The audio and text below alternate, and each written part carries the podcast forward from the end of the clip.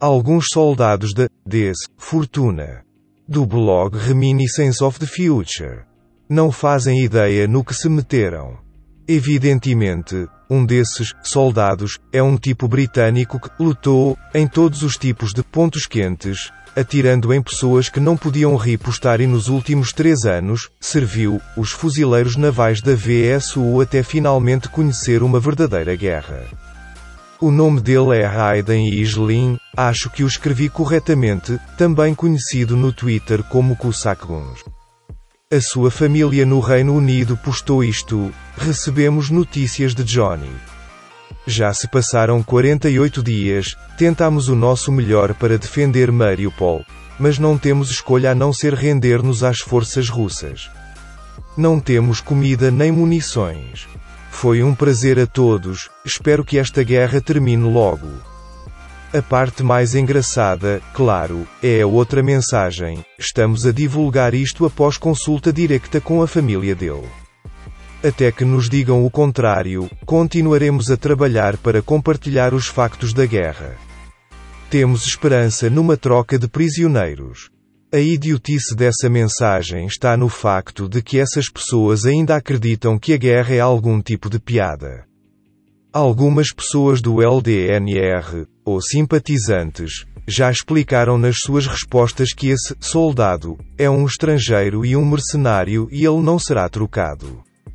Ele será acusado e passará muito tempo, muitos anos, em hotéis de alta segurança russos ou da LDNR, onde sua atitude será ajustada e ele aprenderá como as guerras reais terminam.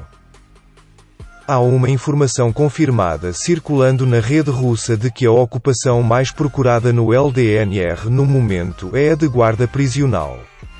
As prisões estão a transbordar com aqueles que, ao contrário dos grunhidos regulares da VSU, terão que enfrentar o Tribunal de Crimes de Guerra.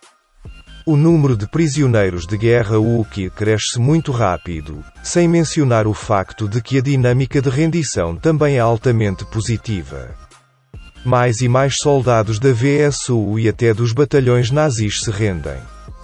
A disposição das forças em Azovstal totalmente bloqueada agora é conhecida com a maioria dos corpos de comando escondidos principalmente em bunkers subterrâneos enquanto forçam, coagindo, os soldados a subir e lutar. Todas as tentativas de fuga de diferentes unidades de Azov e VSU são verificadas e resultam em mais KIAS, mortos em ação, para o lado ucraniano e mais prisioneiros de guerra. A questão principal agora é como abordar a limpeza final desta instalação da Azovstal. Pode-se tentar bombear um gás semelhante ao que foi usado para desativar os terroristas durante a Operação Nordost. Ou, no final, a Rússia tem algumas munições realmente monstruosas que podem resolver o problema. O problema, é claro, que ainda há reféns civis lá e também é preciso considerar os planos futuros para a Azovstal, o que seria necessário para restaurá-la e colocá-la novamente em operação. Mas, como Vladimir Putin afirmou hoje, e não tenho motivos para duvidar de sua declaração, a operação prossegue de acordo com o planeado e o superávit em conta corrente da Rússia, a medida mais ampla do comércio, mais que dobrou no primeiro trimestre de 2022 em relação ao mesmo período do ano passado, devido ao disparar dos preços do petróleo e do gás, segundo dados do Banco Central Russo citados pela Bloomberg. A Rússia, que continuou suas vendas de petróleo e gás no primeiro trimestre com os preços mais altos em anos, viu seu superávit em conta corrente saltar mais de 2,5 vezes em relação ao primeiro trimestre do ano passado, para 58,2 mil milhões de dólares, de 22,5 mil milhões de dólares. No primeiro trimestre, enquanto as importações despenharam-se depois da retirada de empresas da Rússia devido à invasão da Ucrânia por Vladimir Putin. Isso resultou num grande superávit no comércio russo de bens e serviços. Para alguns, esta é uma notícia extremamente dolorosa. Como eu disse, o Ocidente realmente financia as operações russas na Ucrânia e noutros lugares. Mas este é um tópico para discussão à parte.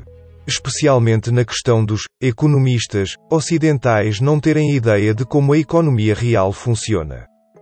Alguns soldados da Des Fortuna do blog Reminiscence of the Future